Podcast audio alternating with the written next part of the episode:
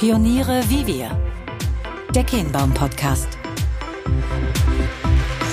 Wie führt man ein Unternehmen, das mit der Prägung von Kfz-Kennzeichen groß geworden ist, in die Zukunft der neuen Mobilität im Zeitalter des digitalen Wandels? Darüber spreche ich heute mit Felix Kroschke, geschäftsführender Gesellschafter des gleichnamigen Familienunternehmens, welches er gemeinsam mit seinem Bruder Philipp, auch ein sehr sympathischer Zeitgenosse, in dritter Generation führt. Die Kroschke-Gruppe bietet Services rund um Kfz-Zulassung, Kennzeichnung und Logistik an und erweitert das Portfolio kontinuierlich, zum Beispiel um Analyse und Beratungsleistung. An Felix hat mich besonders seine Leidenschaft und Überzeugungskraft begeistert, mit der er gemeinsam mit seinem Bruder das Unternehmen transformiert und zukunftsfähig aufstellen will. Wir sprechen über die Herausforderungen für das Unternehmen im Kontext global empfindlich gestörter Lieferketten, wie sie daraus dennoch gestärkt hervorgehen wollen und erfahren ganz nebenbei, was er eigentlich selbst für ein Auto fährt. Viel Spaß beim Reinhören. Felix, schön, dass wir hier bei dir in Ahrensburg sein dürfen und herzlich willkommen in unserer Podcast-Reihe. Herzlich willkommen in Ahrensburg. Danke sehr. Starten wir doch mal mit einer Mobilitätsfrage. Welches Auto fährst du? Also seit diesem Jahr habe ich mich auch dazu entschieden, voll elektrisch zu fahren. Und äh, ja, da ist ja jetzt die Palettenvielfalt, äh, äh, wird ja immer größer. Für uns Kroschkes sind die Marken nicht so wichtig. Hauptsache sind Autoschilder dran, das Fahrzeug muss zugelassen werden. Das ist glücklicherweise bei elektrischen Fahrzeugen der Fall. Da kommen wir später nochmal zu. Ähm, generell so das Thema Auto, bist du ein autonah? Autos werden ja immer irgendwie eine Rolle gespielt haben. Für dich, für euch als Familie? Ja, nein? Äh, total. Also ich bin aber kein klassischer Petrolhead oder so, ne? Der sagt, alles klar. Ich hatte jetzt äh, letzte Woche jemanden getroffen, der hat gesagt, ich bin so ein krasser Petrolhead. So darf man ja heutzutage gar nicht mehr äh, so laut sagen. Und äh, ich brauche für alle Zylinderklassen brauche ich jeweils ein Fahrzeug. So mhm. ansonsten ist meine Sammlung nicht vollständig. Und äh, also sowas würde mir nicht passieren. Also wovon ich, wie gesagt, Hauptsache das Fahrzeug muss zugelassen werden, Hauptsache es kommen Schilder dran. Wir bedienen alle Marken, wir bedienen alle Kunden und äh, da ist eine Premium-Marke nicht mehr wert als äh, ein Einsteigermodell äh, vielleicht von einem asiatischen Hersteller. Ähm, also das ist für uns äh, vollkommen irrelevant. Was ich liebe, ist aber die individuelle Mobilität, die du bekommst, wenn du Auto fährst. So und das ist eigentlich ja sehr schön auch zu sehen, dass das nochmal auch Aufwind äh, erfahren hat jetzt in den Corona-Zeiten, da häufig ja eher auch aus Infektionsschutzgründen, aber mhm. dass Leute diesen Wert, einfach einsteigen zu können, loszufahren, auch nochmal wieder ganz neu äh, für sich entdeckt haben und so. Und das ist etwas, was ich so mag. Das, also das gefällt mir sehr, sehr gut. Genau, ob mit oder ohne Tempolimit. Also äh, vielleicht einmal kurz zu den Ursprüngen eures Unternehmens. Mit einem vollelektrischen fährt man nicht so schnell. Das ist auch eine gute, ne? also man mal an die, die Batterien schonen muss. Ja, ne? okay, das ist ein guter Side-Effekt, ja. Also das Unternehmen ist ja von deinen Großeltern gegründet worden. Wir sitzen auch gerade in dem Raum, der den Namen deiner Großmutter trägt, genau. Elfriede. Korrekt, ja. 1957. Und der Ursprung, heute macht ihr viel mehr, das musst du später ja. noch mal ausführen. Ich gucke hier gerade auf eine Tafel. Also wir machen Mobilität einfach. Es, es ist viel drumherum, was passiert. Das musst du noch mal beschreiben, was im Zentrum sitzt und was drumherum skaniert. Und heute seid ihr ein, wie würdest du das selbst beschreiben, ein, ein typisches mittelständisch geprägtes Familienunternehmen, so wie, wie komplett. Also ja. sage ich immer gerne äh, Familienunternehmen, dritte Generation, diesem Jahr 65-jähriges Jubiläum und äh, leben Familienunternehmen durch und durch mit allen Werten, die dazugehören. Da sind wir sehr, sehr stolz drauf. Ja, momentan ist eine schlimme Krise, ähm, weil einfach die Lieferkrise sich extrem auf den Automobilmarkt äh, auswirkt. Äh, was die Zulassungszahlen anbelangt, äh, um Jahrzehnte jetzt teilweise zurückgeworfen bei gleichzeitig sehr, sehr hoher Nachfrage. Also vor Corona 2019 war noch ein absolutes Rekordjahr. Mhm. Äh, es waren noch nie so viele Autos auf deutschen Straßen wie in diesem Jahr. Ähm, und dementsprechend kommt man eigentlich aus einem sehr, sehr guten Marktmomentum. ja, und die Krise zeigt jetzt eher seine, ihre negativen Schattenseiten, auch bei uns. Aber wir sagen immer, auch das gehört zum Familienunternehmertum dazu, durch harte Phasen durchgehen, äh, bestehen und als Marktführer gestärkt rausgehen aus so einer Phase. Was ich in Erinnerung behalten habe, und das hat mir imponiert, als wir das erste Mal gesprochen haben, das war am Telefon, wir haben uns gar nicht physisch gesehen, aber ich habe so dein Feuer und deine Leidenschaft gespürt, aber auch deine Überzeugungskraft, gerade dahingehend, dass du so ausgeführt hast, so eindrucksvoll, dass eben gerade so das Thema, wo ihr euch hinbewegen wollt, gar müsst, wie du es beschrieben hast, also dieser Grundgedanke, was mit Mobilität zu tun hat. Ähm, kannst du uns daran noch mal so ein bisschen teilhaben lassen? Ich glaube, das ist ja auch eure Doktrin. Ihr seid, ihr hinterfragt euch sehr hart, ihr hinterfragt euch vielleicht auch brutal und daraus entsteht aber Energie, dass ihr sagt, ihr könnt nicht stehen bleiben. Das, was euch stark gemacht hat, das ist wunderbar, darauf seid ihr stolz. Aber so what's next? was habt ihr so für Arme entwickelt, Aktivitäten ausgebildet, wo, wo es so hingehen soll jetzt? Mit den 65 Jahren. Ja, das ja. sieht irgendwie sehr ansprechend aus. Das ist eine Broschüre auf den Weg gebracht. Namens Prägnant könnt ihr nicht sehen. Aber ihr werdet dieses Jahr eben 65 Jahre und ähm ja, also auch das ist wieder vielleicht äh, Familienunternehmen, das ist nämlich die Verbindung von irgendwo Tradition und Zukunft. Also die heißt nicht von ungefähr prägnant, sondern unser Kerngeschäft, wo wir ursprünglich auch herkommen, ist das Prägen von Autoschildern. Unprägniert. Genau, ja. So, und äh, wow. dieses Prägen von Autoschildern ist immer noch ein sehr, sehr großer äh, Geschäftsbereich bei uns und das ist irgendwo auch unsere Identität und es ist auch ein Produkt, was äh, sehr, sehr viel Heimat vermittelt. Also jetzt gerade vor kurzem hier wieder äh, Girls and Boys Day bei uns in der Zentrale. Ja. Die Kinder kommen rein hier von den Kolleginnen und Kollegen und äh, ne, wenn du die fragst, so sagt mal, äh, was macht denn deine Mama oder dein Papa hier äh, beruflich? Also ja, irgendwas mit am, am PC oder so. Ne? Das äh, wissen die meistens nicht. Aber wenn du fragst, ja, und sag mal, wie ist denn euer äh, Kennzeichen und wo, wofür steht das? Ja, da haben Mama und Papa geheiratet und das sind die Initialen von mir und meinem Bruder. So, das wissen die Kinder immer so und äh, also von daher ist das eigentlich ein sehr, sehr schönes, heimatverbundenes mhm, Produkt, mhm. äh, was wir sehr schön finden. Aber ja, man darf da nicht stehen bleiben, weil wie wir Autoschilder verkaufen, in dieser Organisation ist im Regelfall in der Nähe der Zulassungsstelle oder in der Zulassungsstelle. Mhm. Da sind wir absoluter Marktführer mit äh, um die 400 Standorten bundesweit. Es gibt 700 Zulassungsstellen. Und äh, ja, wenn die Digitalisierung dort Einzug hält und Leute nicht mehr zur Zulassungsstelle gehen, um diese Zulassung durchzuführen, kaufen sie bei uns auch einfach nicht mehr die Schilder. Das heißt, so dieser Vertriebskanal wird sich äh, transformieren. Das ist äh, teilweise schmerzhaft, weil wir da auch jahrzehntelange tolle Kollegen auch haben. Momentan ist das auch nicht der Fall, aber wir bereiten uns ja auf diese Zeit gerade vor. Und ähm, da war es auch immer schon meinem Vater in der zweiten Generation bewusst, dass wir ganz andere Dienstleistungs, mhm. ganz anderes Dienstleistungsspektrum noch aufbauen müssen, um diese Zukunftsfähigkeit zu gewährleisten. Und so sind wir vor allem auf das Thema dann der Zulassung gekommen, also die Administration der Fahrzeuge und auch da äh, bedienen wir über alle Kundengruppen hinweg deutschlandweit äh, äh, Kunden, die Zulassung brauchen. Das sind nicht nur die Privatpersonen, klar, das sind ungefähr 12.000 Autohäuser, die wir bedienen, ähm, aber das sind auch Flotten, das sind Leasinggesellschaften, das sind Autovermieter und äh, es sind aber auch die Hersteller. Es kommen immer mehr Hersteller in den deutschen Markt, die wir teilweise noch gar nicht kennen, die äh, auch in Direktvertriebsmodelle gehen. Aber die haben alle das Problem, dass sie die Zulassung irgendwo gewährleistet bekommen müssen. Deswegen ist unser strategisches Motto und eigentlich so dieses Nordstern-Momentum äh, für unsere Transformation, dass wir sagen, wir werden so wie das PayPal der, der Mobilität, wie das PayPal der Zulassung. Also in diesen digitalen Customer Journeys und Verkaufsstrecken, wo Leute sich ein Fahrzeug aussuchen, voll digital. Die Bereitschaft, das zu tun, wächst. Nicht nur seit oder durch Corona, auch vorher schon. Äh, geht auch sehr mit der Elektrifizierung äh, einher, weil einfach die Modellvielfalt reduziert wird, auch die Konfigurationsvielfalt wird reduziert, es wird ein bisschen simplifiziert. Ne? Also die Leute wollen gar nicht unbedingt sich jede Naht äh, aussuchen und ob die Naht jetzt blau, rot oder mhm. pink ist. Äh, ne? Also mitunter kommst du ja mit diesen Konfigurationen ja überhaupt, also kann dich ja wahnsinnig machen, sondern es wird dann einfach simplifiziert. Fünf Farben, drei Felgen, also äh, das geht damit einher und das führt immer stärker zu diesen doch äh, stärker aufkommenden digitalen Verkaufsmodellen. Was sie aber alle gelöst haben müssen, ist irgendwo die Zulassung.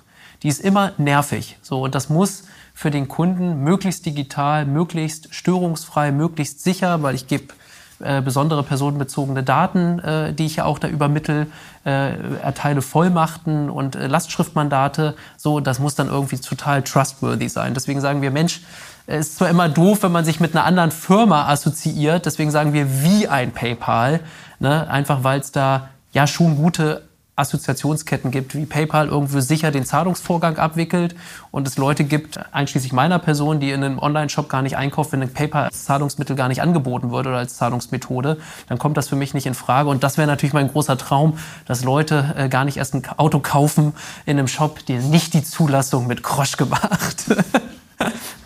Aber sag nur mal ganz praktisch, ich habe auch, glaube ich, so Momente mal erlebt, ich krieg's aber nicht mehr ganz zusammen. Früher war das ja so, du bist dann in der Nähe der Zulassungsstellen, musstest du dann da hingehen mit den entsprechenden Dokumenten und dann wurde wirklich gepresst. Ja, das ist auch immer noch so. Das ist immer noch ja, so, ja? das ist auch immer noch so. Und perspektivisch... Und dann gehst du wieder rein in die Zulassungsstelle, weil die Kennzeichen müssen ja auch noch gesiegelt werden. Das passiert dann wiederum da, okay. Das, das darf er nur, weil das ein behördlicher Akt ist. Das macht das Kennzeichen dann auch zu einer Urkunde Ah, ja. im rechtlichen Sinne. So, und äh, das darf äh, quasi auch nur äh, der Beamte machen. So, und das dürften wir gar nicht tun. Okay. So, und es das gibt da Veränderungen? Irgendwann hast, du- hast du, glaube ich, mal gesagt, es wäre eigentlich digital schon heute viel mehr möglich, Ja. als tatsächlich passiert, weil die Gesetzeslage wurde weiterentwickelt, oder? Ja, also absolut. Äh, da, also es ist sogar theoretisch schon möglich, als Privatperson heute online zuzulassen. Okay. So, und, äh, diese Initiative, die äh, hat ihren Ursprung, boah, also jetzt mittlerweile sicherlich äh, schon vor 15, 16 Jahren genommen. Äh, äh, Deutschland Digital hieß damals äh, ein Programm äh, der Bundesregierung, wo gesagt hat, wir wollen behördliche Dienstleistungen digitalisieren. Und eins der Referenzthemen ist das Thema der Zulassung. Und dann wurde das Teilprojekt Internetbasierte Fahrzeugzulassung IKFZ initialisiert mit einzelnen Stufen, die quasi ausgerollt wurden. Die Stufe 3 war die Neuzulassung von Fahrzeugen auf natürliche Personen, also wirklich die Privatpersonen. Klingt erstmal gut. Klingt erstmal gut. Ähm, Das Problem ist äh, wieder de facto, dass da halt ziemlich viele Hürden zu nehmen sind. Du brauchst einen elektronischen Personalausweis mit äh, freigeschalteter Online-Funktion. Du brauchst ein Lesegerät, um das auslesen zu können oder eine entsprechende App auf deinem Handy mit einem NFC-fähigen Handy und also allem drum und dran, was es dann wieder praktisch schwierig macht. Das liegt einfach daran, äh, dass das halt sehr, sehr hohe Sicherheitsniveaus sind, äh, die es dazu gewährleisten sind. Deswegen hat das schon auch eine Berechtigung, aber es ist halt kein bürgerfreundlicher Prozess dann, der dann im Ergebnis rauskommt, wo du sagst, das ist jetzt einfach. Der ist sehr sicher, äh, aber er ist halt nicht einfach. So, und das ist einfach auch der Grund, warum halt die Nutzungszahlen so gering sind. So, wie gesagt, wir stehen so ein bisschen zwischen den Türen, weil wir natürlich sagen, einerseits schafft das für uns natürlich das Geschäft, äh, andererseits wissen wir natürlich, es kommt und deswegen wollen wir es jetzt auch mitgestalten und unsere Kompetenzen mit einbringen in die Entwicklung. Das tun wir auch in vielen Referenzprojekten. Ähm, bei uns heißt eins äh, der großen Projekte, wo wir aktiv sind, CarTrust, wo wir das Thema Blockchain-Technologie gerade auch in diese Form des Eigentumstransfers, um den es ja letztlich geht bei Fahrzeugen, wunderbar abbilden kannst und äh, sind da sehr, sehr aktiv und sind auch froh, dass äh, die Politik da eine Offenheit hat, auch die Wirtschaft so mit einzubinden und nicht zu sagen, nee, wir machen das alles selber, lassen euch außen vor, ähm, weil wir haben ja schon viel Prozess-Know-how, wir haben schon viel Kompetenz, wir haben jetzt schon Schnittstellen zu großen äh, Flotten und äh, Plattformbetreibern, wo man sagt, da ist schon per se, wenn ihr mit uns zusammenarbeitet, können wir schon Volumen mitbringen und können da eine Menge verproben und sind auch gewillt, Geld in die Hand zu nehmen und zu investieren und mit tollen Leuten, die wir hier äh, bei uns rekrutiert haben, die mit bei uns an Bord sind, gemeinsam diese digitale Zukunft des Zulassungswesens zu gestalten. Also ist wenn man das häufig erzählt, sagen, wie Zulassung, Autoschilder, was ist das denn? Ach echt, das kann man machen als Geschäft? Das macht echt? Davon kann man leben? So, ja, man kann einerseits kann man da äh, davon leben, wenn man jetzt nicht gerade solche schlimmen äh, Lieferkrisen hat, Oh, aber es kann auch wahnsinnig viel Spaß machen. Also, und äh, da ist ganz viel Herzblut äh, dahinter. Ja, ein Glück, dass wir jetzt eine Fortschrittskoalition äh, am Werke haben. Mal gucken wir mal am Ende der nächsten dreieinhalb Jahre ja auch wieder nur noch, äh, was dabei rumgekommen ist. Du hast gerade mit einem Stichwort gesagt, dann müssen wir noch mal dazu sprechen, wie eigentlich die Zusammenarbeit mit deinem Bruder so läuft, denn ihr macht das ja hier ähm, familiären Gespann. Also ähm, nach dieser Corona-Pandemie, die auch irgendwie ja immer noch andauert, äh, weiß auch nicht, was im Herbst, Herbst dann auf uns zukommt. Äh, Jetzt zum Zeitpunkt der Aufnahme des Gesprächs Mitte des Jahres 2022. Wie ist deine Gemüts- und Gefühlslage? Ähm, also es ist schon so, dass man eine gewisse Erschöpfung hat ähm, dass, äh, und auch eine gewisse Enttäuschung auch. Ne? Ähm, gleichzeitig will man natürlich irgendwie auch das Motivationslevel auch hier für die Kolleginnen und Kollegen hochhalten, aber ne, wir haben jetzt so, komm, wir halten durch, Corona, äh, ne, schaffen wir, wir gehen da gestärkt raus. Und ich finde auch, wir haben das auch wirklich toll gemacht und ich bin auch total stolz, also als, wie wir das als Unternehmung auch äh, gemanagt haben und auch für mich persönlich war das eine total prägende Erfahrung, ne, durch sowas auch durchzugehen, zu sehen, ja, man schafft das, weil ne, immer in der Komfortzone dich zu bewegen, ja, das können halt viele, ne, und bei ruhigen See, äh, Segeln, ne, alles schön, aber ich sag mal, dann, wenn es stürmisch wird, ne, äh, ja. kommen ja eigentlich dann wirklich die, die Kompetenzen und das, wo man äh, ja, die schlaflosen Nächte hat und sagt, alles klar, wir müssen jetzt hier kreativ denken, wir müssen anders denken. So, aber irgendwann sagt man auch jetzt, Mensch, ja. äh, der Punkt jetzt, und wir haben die, den Ukraine-Konflikt so nicht vorhergesehen und wir haben auch nicht äh, vorhersehen können als Unternehmen, dass das so erhebliche Auswirkungen auch auf die Fahrzeugverfügbarkeit hat. Also das, der Halbleitermangel, der war ja schon absehbar, aber mhm. dass wir jetzt nochmal diese extreme Verschärfung äh, haben, das war irgendwie nicht absehbar. Und das frustriert, wenn wir eigentlich wissen, wir würden gerade extrem wachsen. Wir haben tolle Kundenverträge abgeschlossen, eine super Sales Pipeline. Also unser Vertrieb macht da einen sensationellen Job und haben uns da total super entwickelt. Aber die Fahrzeugverfügbarkeit ist halt ein großer Painpoint und das schmerzt manchmal. So, wir wissen, das kommt wieder. Was wir nicht wissen, ist, wann es der Fall sein wird. So. Und leider ist das dann ein bisschen äh, Frustrationsmanagement, was man gerade gehen muss. Ja, also Chapeau, dass ihr trotzdem jetzt schon die bisherige Zeit so gestaltet habt und auch das wird euch sicherlich gelingen. Ähm, aber klar, wir haben ja irgendwie alle unsere Herausforderungen. Ähm, ja, also mein Vater sagt dann immer gerne auch, also er übergibt es gerne und hat das Unternehmen gerne an meinen Bruder und mich übergeben und auch aus voller Überzeugung, dass wir es schaffen werden. Und aber er kann sich auch immer manchmal nicht das verdrücken zu sagen, und das, was ihr hier leisten müsst, also das würde ich zum Teil auch wirklich gar nicht mehr wollen. also danke. Ja, ja. ja sag, das war nochmal ein Stichwort. Ähm, gemeinsam mit deinem Bruder, das klappt gut, oder? Macht er jetzt ja auch schon ein paar Jahre. Dein Bruder war, ja. glaube ich, war früher eingestiegen, bist genau. etwas später dazu gekommen. Genau, also äh, mein Bruder, der ist genau zehn Jahre älter als ich und äh, für den war immer klar, ich möchte in das Familienunternehmen und so. Und wie das bei vielen Familienunternehmern so ist, hört man ja auch immer wieder bei dir im Podcast mit den äh, Familienunternehmern, die du interviewst. Ja, irgendwie war das Unternehmen immer Thema. Ne? Mhm. Irgendwie, man ist damit aufgewachsen und es gab immer einen Bezug. Und also ich kenne eigentlich niemanden, wo das vollkommen isoliert war, wo man sagt, nee, jetzt äh, ist hier privat und am Wochenende wird nicht über die Firma gesprochen, sondern nein, es ist immer Thema äh, weil man als Unternehmen halt stark identifiziert ist. Ne? Wenn es der Firma schlecht geht, äh, spürt man das selber. Wenn es alles super läuft, Ne? Also man ist da nicht neutral, sondern man äh, lebt äh, mit allen Höhen und Tiefen durchlebt man das durch und äh, das saugt man irgendwie auf. Und mein Bruder, für den war immer klar, der ist der Älteste. Mhm. Wir sind sechs Kinder äh, insgesamt. Von zu Hause und er ist der Älteste.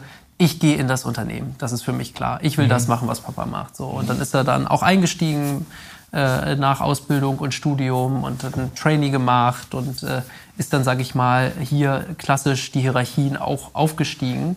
Und das war bei mir eigentlich nicht so. Also ich bin äh, Jurist von der Ausbildung und dann war das so, dass wir Umstrukturierung hatten der Geschäftsführung, war eine Dreiergeschäftsführung und zwei der Geschäftsführer waren extern, auch ganz lange schon mhm. bei uns. Der eine, weiß nicht, als Trainee angefangen, über 20 Jahre bei Kroschke gewesen und äh, die wollten sich dann selbstständig machen. So, und haben gesagt, wir bei Kroschke mehr als Geschäftsführer geht nicht, Anteile gibt die Familie nicht her, bleibt mhm. alles in mhm.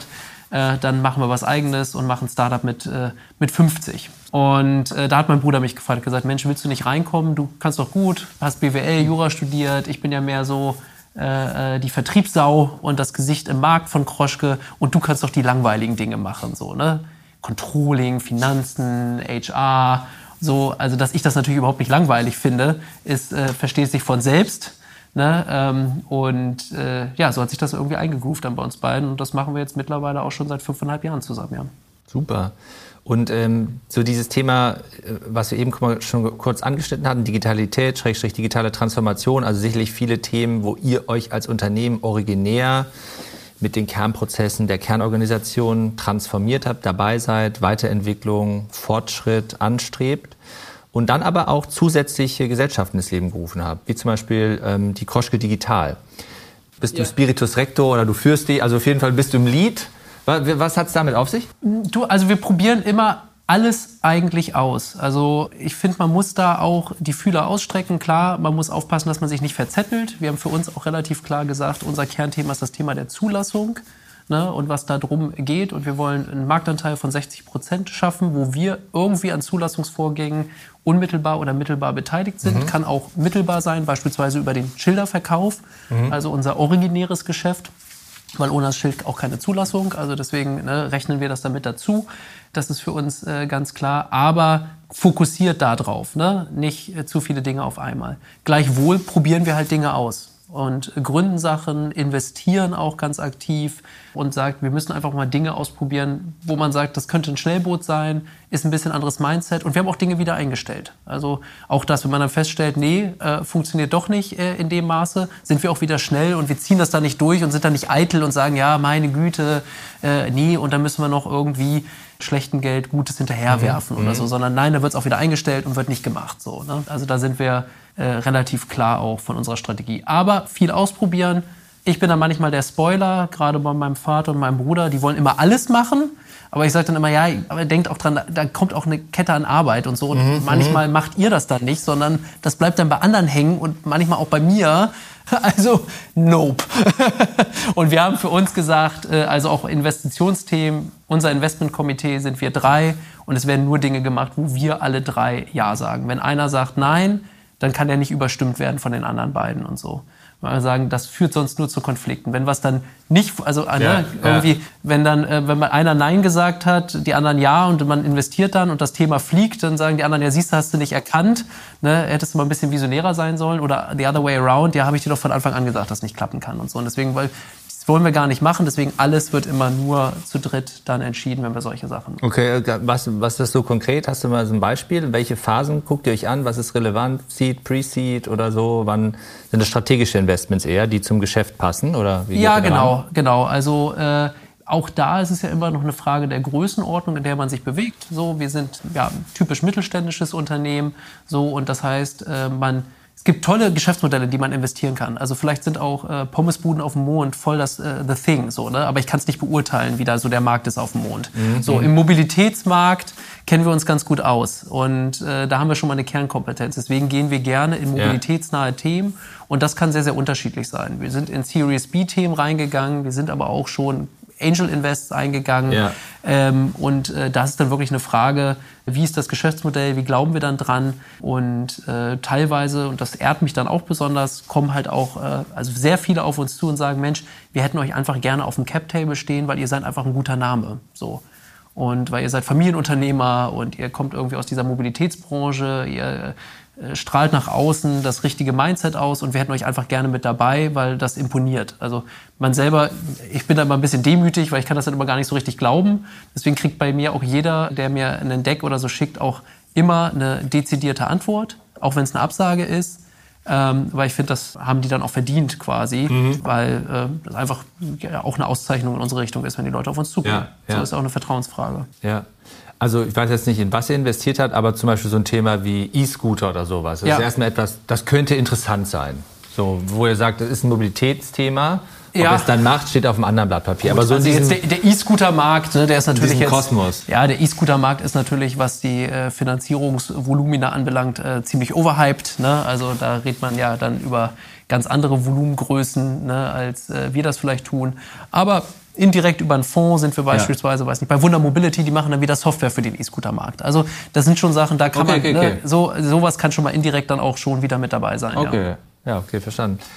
Und äh, eins der heißesten Themen äh, dieser Zeit ist ja auch äh, das liebe und gute Personal. So, jetzt ähm, sitzt ihr hier. Das musst du noch mal erklären. Das ist ganz interessant, als ich hier angekommen bin. Der Bahnhof Ahrensburgs ist ja exakt hier, nicht? Ist ja, das auch ein altes Gebäude der Bahn da? Diese direkt an der Straße gelegen, dieser ja. Backsteinbau? Oder? Nee, der, das ist nicht nur, also es ist vielleicht ein altes Gebäude, aber das wird auch genutzt. Von also, euch? Nee, nein, nicht von uns und so, sondern von der Bahn. Okay. Also, weil da wird geschaltet. Also das ist eine Schaltzentrale. Ah, ja. so. Und in der Tat ist es so, deswegen, also wir haben so eine berühmte Schaltzentrale aus dem Kaiserreich kommt oder weiß ich jetzt nicht, war selber war ich noch nicht drin. Wir ah, okay. haben das äh, genutzt. Letztes Wochenende hatten wir hier, also man macht ja ein bisschen hier auch Lokalmarketing, äh, war die Ahrensburger Musiknacht äh, ja. und wir haben das Eröffnungskonzert gegeben und das war bei uns auf dem Innenhof und dann konnte man von dort reingehen und perfekt filmen. Ah, okay, okay, okay. aus unserem Marketing hat dann jemand gefilmt aus dem Turm. Ich selber war da noch nicht drin.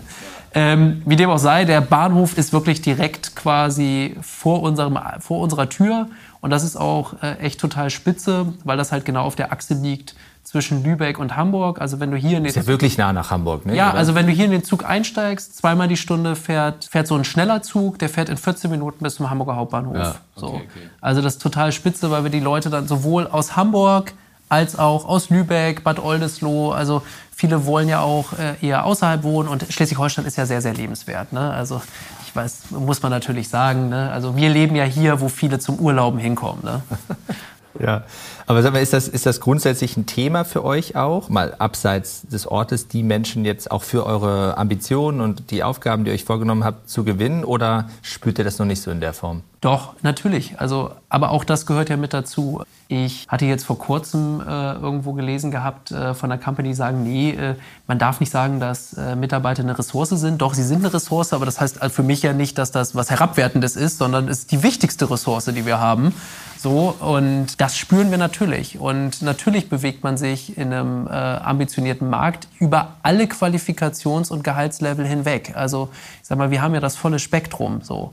Und äh, von Leuten, die ganz spezifische Fachkompetenzen benötigen in IT-Bereichen mhm. bis hin äh, zu Leuten, wo wir sagen, da kannst du eigentlich bei uns alles Training on the Job, da brauchst du keine spezifische Vorausbildung, sondern das lernst du bei uns Training on the Job, äh, wo man sagt, da bringt man Leute zum Teil auch wieder in den Arbeitsmarkt rein, integrativ. Also was auch, auch cool ist, also das volle Spektrum und es ist in jeder Position ist alles immer herausfordernd.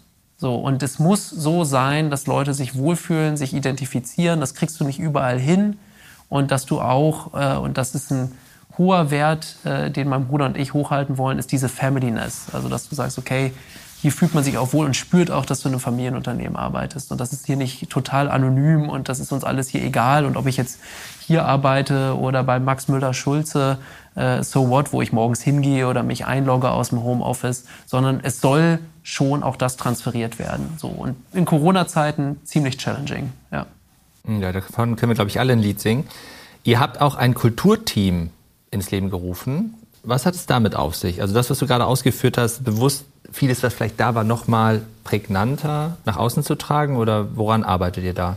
Hm, also es gibt manchmal, also viele sagen ja, man muss irgendwie immer alles äh, äh irgendwie gefühlt Rocket Science auch oder so äh, machen, auch im HR-Bereich. Ich glaube, es gibt gewisse Dinge, da musst du einfach die Basics machen und dann mhm. machst du etwas falsch im Unternehmen. Also bei uns zum Beispiel ganz klar, Payroll, Lohn und Gehalt muss im Haus sein. So, das kannst du nicht outsourcen, so als wäre das ja, machst du halt einen Gehaltszettel und das kriegst du woanders dann äh, billiger oder so. Nein, weil die Leute, gerade die meisten Mitarbeiter sitzen ja gar nicht hier in Ahrensburg, mhm. sondern die meisten Mitarbeiter sitzen deutschlandweit verteilt in unseren Standorten. Mhm. Und die müssen anrufen und die müssen im Personalbereich ihren Ansprechpartner haben, der für ihre Region zuständig ist und sagen, da rufe ich bei der Sonja an oder ja. bei der Steffi und die kennt mich und da kann ich meine Fragen platzieren. Das sind so Basics ja. auch, ne, äh, wo ich sage, das muss einfach sein. Und genauso ist es auch mit dem Thema Kultur. So, die kannst du nicht extern einkaufen, sondern das muss ein Team aus Mitarbeitern dran arbeiten und dann für sich entscheiden, was sind eigentlich die Dinge, wo drückt der Schuh, mhm. wo, ähm, also wir haben auch einen vollangestellten Kulturbeauftragten, also das Team, die machen quasi, kommen einmal die Woche zusammen,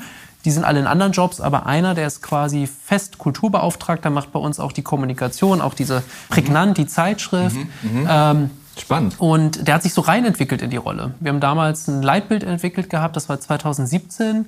Und da hat er, äh, der ist äh, eigentlich auch Texter gewesen, hat hier gearbeitet in einem ganz anderen Bereich bei mhm. uns und hat gesagt, Mensch, ich würde da gerne mithelfen und das auch moderieren. Ich habe diesen Prozess schon, als ich noch freiberuflicher Texter war, in anderen Unternehmen begleitet. Super. Und äh, der bringt ganz, ganz viele Impulse, Ideen mit und ist hier in diesen ganzen Kulturkohorten auch in Hamburg und bei Otto und äh, bringt da einfach eine Menge mit und hat auch gesagt, das Schöne ist, was er jetzt langsam erkennt, als wir 2017, 2018 damit angefangen haben, hat man das Gefühl, die Reise ist noch extrem lang. Und mittlerweile sagt er, geht er irgendwie dann immer zu den Meetups und sagt, oh, da sind wir schon ziemlich gut sogar. Schön. Also wir haben echt schon ein paar Erfolge erzielt. Und das finde ich gut, weil ja gerade auch in Phasen, wo es mal rauf und runter geht und viel Unsicherheit auch da ist. Und es hatten ja viele Unsicherheit mhm, durch mhm. Ja, Corona, jetzt die Kriegssituation, Inflation, äh, die Spritkosten, so, das nimmt die Leute extrem mit. Und du musst sie da abholen, wo sie sind. Und da jemand zu haben, der dann ein gutes Sprachrohr ist und äh, irgendwo den richtigen Ton auch trifft mit der richtigen Sensibilität, ist ein super Asset. Super. Wir kommen so langsam zum Abschluss hin. Auch eine tolle Initiative, die ihr schon Anfang der 90er Jahre ins Leben gerufen habt, ist eure Kinderstiftung.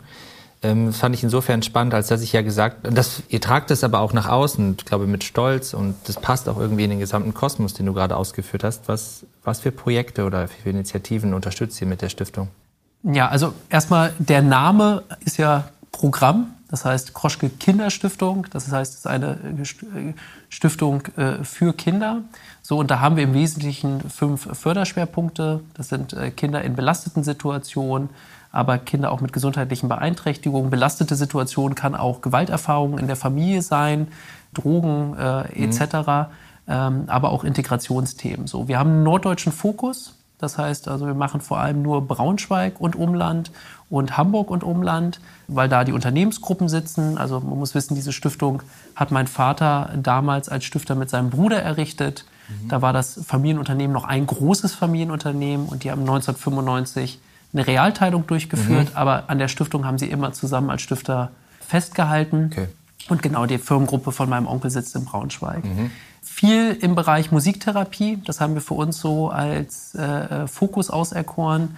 Da ist noch viel Forschung, die da stattfinden muss. Äh, da fördern wir mit Stipendien auch Forschungsprojekte in dem Bereich. Mhm und gehen vor allem in Einrichtungen. Also wir sind eine Förderstiftung, das heißt, die Stiftungen äh, oder Initiativen, mhm. Vereine bewerben sich mhm. bei uns für eine Förderung und wir kommen viermal im Jahr zusammen mit unserem äh, Beirat, den wir haben, äh, den wir jetzt äh, auch erweitern werden. Da sind Kindermediziner drin, aber wir wollen auch Leute aus dem sozialen Bereich mit reinnehmen, weil man merkt schon auch, das geht auch weg rein aus medizinischen Themen auch immer mehr in klassisch soziale Themen auch rein, wo du wieder andere Kompetenzen auch beiratsseitig brauchst. Mhm. Und äh, ja, das ist einfach eine sehr erfüllende, schöne Tätigkeit. Es gibt in Deutschland immer noch mehr als genug zu tun und mehr als genug Förderungswürdiges. Aber wie in Unternehmen auch, auch da musst du irgendwo eine Nachfolge schaffen und auch da musst du dich immer weiter professionalisieren. Also mhm. einfach sagen, ja, ich möchte was Gutes machen da kannst du viel falsch machen und äh, dein Geld gerade nicht effektiv einsetzen. Und es geht ja irgendwo um Effektivität. Ja. Und äh, auch das wollen wir halt gewährleisten. Und da gehört einfach eine weitere Professionalisierung auch in der Stiftungsarbeit dazu. Erinnerst du dich noch, was so der ausschlaggebende Punkt war damals, äh, warum dein Onkel und dein Vater, äh, eure Familie letzten Endes das ins Leben gerufen hat? Also ich finde es insofern ja auch imponierend. Wir haben jetzt ja, das haben ja vielleicht auch viele gar nicht so auf dem Tableau gehabt, ja, aber auch gerade jetzt in der in der Corona-Pandemie hat man immer wieder gehört, ich meine, es gibt sehr privilegierte Situationen, aber es gibt auch ganz, ganz, ganz schlimme. Und de facto wurde es eigentlich dann noch schlimmer, ja. äh, durch, gerade weil die Kinder nicht Klar. in die Schulen gehen konnten und ja, so weiter. Ernährungsthemen ja. also sind auch, ne, mhm. wenn die nicht mhm. gerade in den Einrichtungen, wo sie sind, Kita, Schule, mhm. so teilweise überhaupt kein vernünftiges Essen zu Hause ja, bekommen. So werden sie versorgt quasi in den Einrichtungen, in den Schulen, Kitas. Also äh, das ist zum Teil prekär, mal ganz äh, losgelöst von der psychologischen Situation. Wir haben zum Beispiel auch die COPSI-Studie, die war sehr namhaft vom äh, UKE mhm. mit unterstützt. Das war eine äh, lang äh, angelegte Studie, die sich mit den äh, psychischen Auswirkungen der Corona-Pandemie auf Kinder und Jugendliche äh, auseinandergesetzt hat, so was das eigentlich bedeutet. Und äh, ja, das ist echt massiv. Ähm, ja, aber deine Frage war sozusagen, was war eigentlich die Initialzündung für die Stiftungserrichtung? Mhm. Also das kann ich natürlich nur aus Erzählungen ja. ne, sagen. Also ich war 1993 äh, noch ganz klein. Also man muss wissen, ich bleibe immer 29. Ne? Also deswegen. Absolut. Ja, ja, egal, egal wie alt. Aber mein Vater und mein Onkel, äh, damals waren sie noch zusammen äh, im Unternehmen ja, ja. und waren halt schon wirtschaftlich sehr erfolgreich und haben gesagt, wir wollen was zurückgeben. Und mein Vater hatte zu dem Zeitpunkt schon fünf Kinder. Wie gesagt, später sechs sind es äh, dann mhm. geworden. Und dann war für ihn klar, ich bin in so einer privilegierten Situation, alle meine Kinder sind gesund und äh, das ist per se schon ein großes Privileg und ich möchte was äh, im Bereich äh, der, äh, der Kinderförderung mhm. tun. Mhm. Und dort Projekte fördern. Und da war mein äh, Onkel auch gleich mit dabei. Der hat nur einen Sohn, aber ne, ja. Kinder auch als sehr, sehr hohes Gut, geht jetzt auf in seiner Operrolle. Äh, und deswegen sind die immer noch sehr, sehr aktive Stifter und immer noch dabei. Aber das war die Initialzündung. Sehr schön. Ja, super, vielen Dank. Also ihr habt mitbekommen, äh, wir haben ja eine Tour d'Horizon gemacht. Es soll ja immer Lust auf mehr machen. Wir können nicht in alles hineingehen und wir behalten uns ja immer die Uhr auch hier im Auge und bekommen wilde Zeichen drumherum, wann wir 20 und 30 Minuten überschritten haben. Jetzt ist es schon wieder soweit. Die letzte Frage wollen wir euch und uns aber nicht vorenthalten. Und unsere Gesprächspartnerinnen und Partner wissen natürlich nie was davon. Deshalb, Felix, jetzt musst du uns noch etwas verraten, was du noch nie jemandem verraten hast. Wir sind sehr aufmerksam. Ja, das ist natürlich total fies, das ist doch klar. So, und ich bin auch immer daran interessiert, natürlich, auch immer ein bisschen mysteriös zu sein. So. Und wenn ich irgendwas erzählen würde, was ich noch nie mit jemandem erzählt hätte, hätte ich es ja schon mal erzählt. Ne? Also wenn ich das Bedürfnis hätte. Deswegen muss ich dich enttäuschen, Fabian. Und so, also ich werde das nicht disclosen können. Und ja, werde mir das vielleicht mal für einen Nachklapp oder so übrig lassen und so. Wovon ich aber träume, ist, dass irgendwann diese Lieferkrise vorbei ist und wir wieder in normale, schöne Fahrwasser kommen. Ja, das war eine Steilvorlage, ihr habt es schon gehört. Ja, er hat dabei spitzbübig gelächelt. Äh, wir werden nochmal äh, ins Gespräch kommen müssen. Äh, vielleicht auch mit deinem Bruder gemeinsam, weil du hast ja verraten, äh, ihr zieht die Energie auch daraus, dass ihr euch anschreien könnt, anmotzen könnt, aber auch wieder zusammenraufen, eure Energie für das Unternehmen kanalisiert. Äh, in diesem Sinne, äh, herzlichen Dank, dass wir hier bei euch sein durften und ähm, wir hören wieder voneinander. Du und ich. Unbedingt, sehr, sehr gerne. Immer herzlich eingeladen und so. Ich finde es ja sympathisch, bist mit dem Auto angereist. finde ich gut. Ja. Ne? Also individuelle Mobilität, it's a thing. Genau. Wir und ihr. Ähm, auf bald, macht's gut. Tschüss.